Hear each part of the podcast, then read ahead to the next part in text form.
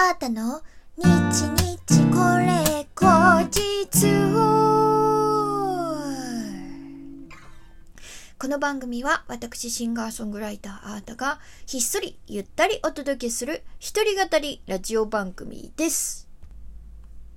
本日は2021年10月の4日、あーたの日日これ後日第115回目の配信でございます。あー、台風が行って体調が良くなってきましたね。はい。皆さん、いかがお過ごしでしょうか？えー、前回10月1日台風直撃の日、えーこの日は私、高円寺のウーハで、えー札幌のピアニスト、ケイスケ田中とデュオ編成でライブをお届けしたんですけれどもね、雨にも負けず、風にも負けず、たくましく、えーウーハに来てくださった皆さん、えーそして、えー配信でね、見てくださった皆さん、ありがとうございました。本当にね、あの、なんか、来てもらって、よかったよっていうぐらいすごい自分的には手応えのある、えーライブ、あの、できました。本当に。あの、ケイスケさんのピアノめちゃめちゃいい感じでしたね。すごく遊んでくれてるし、あなたの歌をすごく大事にしてくれてるなっていう感じが伝わってくる、あの、なんていうんですかね、リスペクトっていうんですかね。なんかお互いがお互いの演奏をちゃんとこう、楽しんでる。あのいいデュオな、デュオな、あの、ライブが できたなと思います。えーそして、そんな、あの、鍵盤のおかげ、あとは、ウーハの雰囲気、そして、見に来てくれてた、あの、みんなの、あの、会場の雰囲気のおかげだと思うんですけど、すっごくいい歌が歌えたの。本当あのね、呼吸をするみたいに歌えた。変な煩悩とかなく、なんかいい集中力だったなって。うん。そう、すごく自分的にも、あの、ああ、いい歌歌えたって思ったライブでしたね。で、あのー実は高円寺ユーハって私、音楽活動を始めた初期からお世話になっている箱なんですね。だから、そう、いろんな時のアータを、あのー店長は見、てきてくれてて、あのー最近のね、活躍だったりとかもすごく喜んでくれてたりとか、でもあなたはもっと上行かないとダメだとか、あの、お尻叩いてくれたりとかする、そんな店長なんですけど、あんまりね、言われたことなかったんだけど、あなた歌上手くなったねってあの日言ってもらえたんですよ。すっごい嬉しかったな。普段そんな風に言わないのに。うーぐ、ぐって感じだった。すっごく、それはめちゃめちゃ嬉しかったな。私もしかもそう思ったし。うん。手応えがあって、それが一致してたっていうのがまた、すごく嬉しかったですね。最近、やっぱり歌の調子がめちゃめちゃいいので、あの、来年に向けてもすっごく楽しみだなって、自分の、え音楽がすごく楽しみだなって、えー思っております。まあ、気になる方はですね、あの、ウーハのね、YouTube チャンネル覗いてもらうと、アーカイブ多分まだ残ってると思いますので、よかったらぜひ。えーさてさて、えー今日もですね、リスナーの方からギフト届いております。ご紹介します。ラジオネーム、前田チャンネルさん、いつもありがとうございます。美味しい棒と元気の玉いただきました。えーそして、大当たりさん、え前回の日これを聞いてのお便りですね。ありがとうございます。アータさん、こんばんは。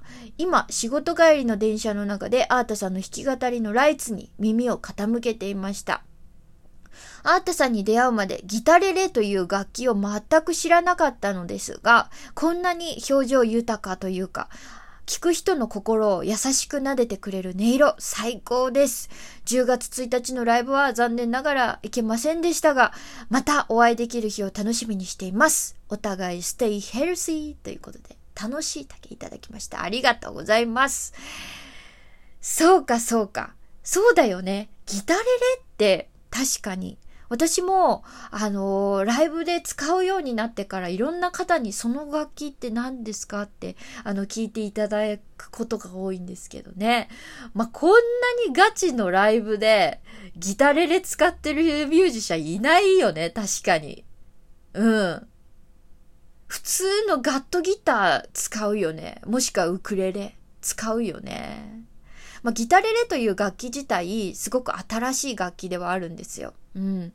あのー、数年前訪れたウクレレブーム、えー、でですね、あのーそう、ヤマハさんがギタレレとウクレレの合いの子使、あ、ギターとウクレレの合いの子作っちゃおうっていう感じで発売したのがギタレレなんですよね。ギターと同じ押さえ方でウクレレのような音色がっていう、あの、楽器がギタレレ。私はですね、あの、ウクレレは、あの、弾いたことないので、あの、ウクレレの方がギターより簡単だよとかってウクレレ弾く人には言われるんですけど、ねえ、あのー弾いたことないので、やっぱギターと同じ手の形で、あの、音をね、演奏ができるっていうのはすごく魅力的だし、あと、私あの、高いキーが好きなんですよね。ギターをね、弾いてても結構、あの、まあ、演奏見てくれてる方わかるかなと思うんですけど、あの、基本的に正派で、正派っていうのは、うんと、人差し指で、あの、全部の弦を押さえながら、まあ、あの、高めのフレットとかでね、弾いたりとかするんだけど、あの、そう、5フレット目以降で結構弾くみたいなこととかも多かったんですよね。なので、あの、ギターは、あ、いや、ギタレレは、その、えっと、ギターの5フレット目から始まる楽器なんですよね。はい。で、私はチューニングがちょっと違くて、だから開放弦、6弦の開放弦が普段、普通はね、ギタレレ一般的には A なんですが、私はその半音下の G シャープ、はい。で弾いてる、A フラットで弾いてるっていう感じですかね。はい。なんですよね。だからなんか結構自分のイメージしてたキーがめっちゃ綺麗になるみたいな。うん。しかもガット、ガット弦、すっごくガットギターがずっと欲しかったんですよね。そうなんかいいとこ取りしちゃったみたいな感じですごく気に入ってて。で、また声との相性もすごくいいなって思っているので、かなりあの最近は使っている楽器なんですけれども。うーん。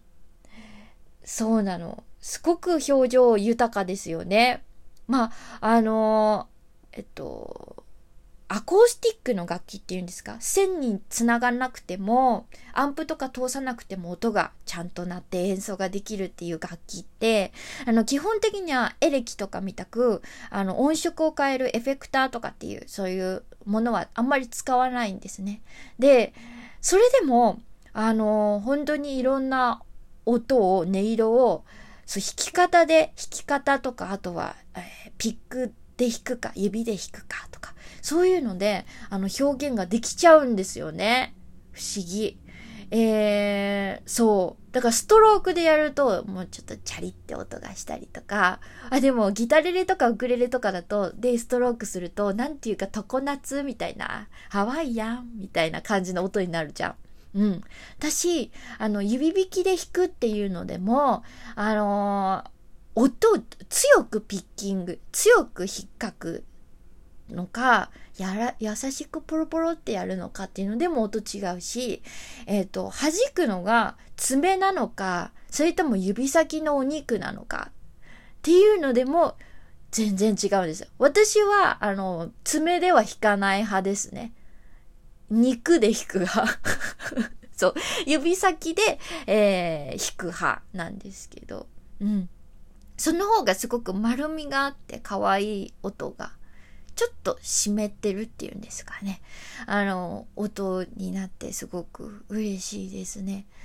あの、私、音の引き算っていうのが最近すごく、ここ数年ですね、音の引き算っていうのを、あの、気にして音源とかも作ってるんですけど、あの、弾き語りって、もう、引き算が上手になればなるほど、一曲の表現力が増すんですよ。マックスはもう分かってるんですよ。マックスはもうね、限界があるから、そこからどれだけ引き算をして、あの、まあ、ギター、ギタレレの音もそうですけど、6弦あるけど、もうそのうちの2弦しか使わないとか。あとは、あの、ミニマムの音うん。すっごい聞こえるか聞こえないかっていうところで表情をつけたりとか、声もそうなんですよね。あのー、本当にギリギリの息で表現できる息とか、あの、歌わない間の、うーん、なんて言うんだろうね、間？間で表情がつけれる、感情を乗せられるっていうのは、弾き語りの、あのー、なんか、真骨頂っていうんですかね。弾き語りならではの、えー、贅沢な、えー、表現方法だと思うので、なんか、あの、そうなんですよ。なんか、私はそう、ここ数年はそういう感じで表情を豊かにつけていますね。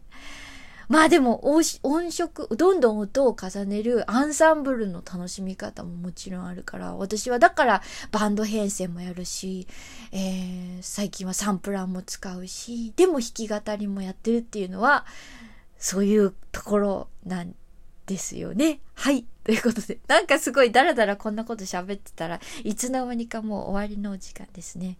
はい。ぜひ皆さん弾き語り、えー、聞くときとかは、その、音の少なさ、うん、ミニマムのところも気にして、あのー、聞いてもらえると、すごくより楽しめるかなと思いますので、ぜひ、えー、試してみてください。えー、ということで、え、今日もあなたの日日これ口実お聴きいただきましてありがとうございました。シンガーソングライターのあーたでした。またお会いしましょう。バイバイ。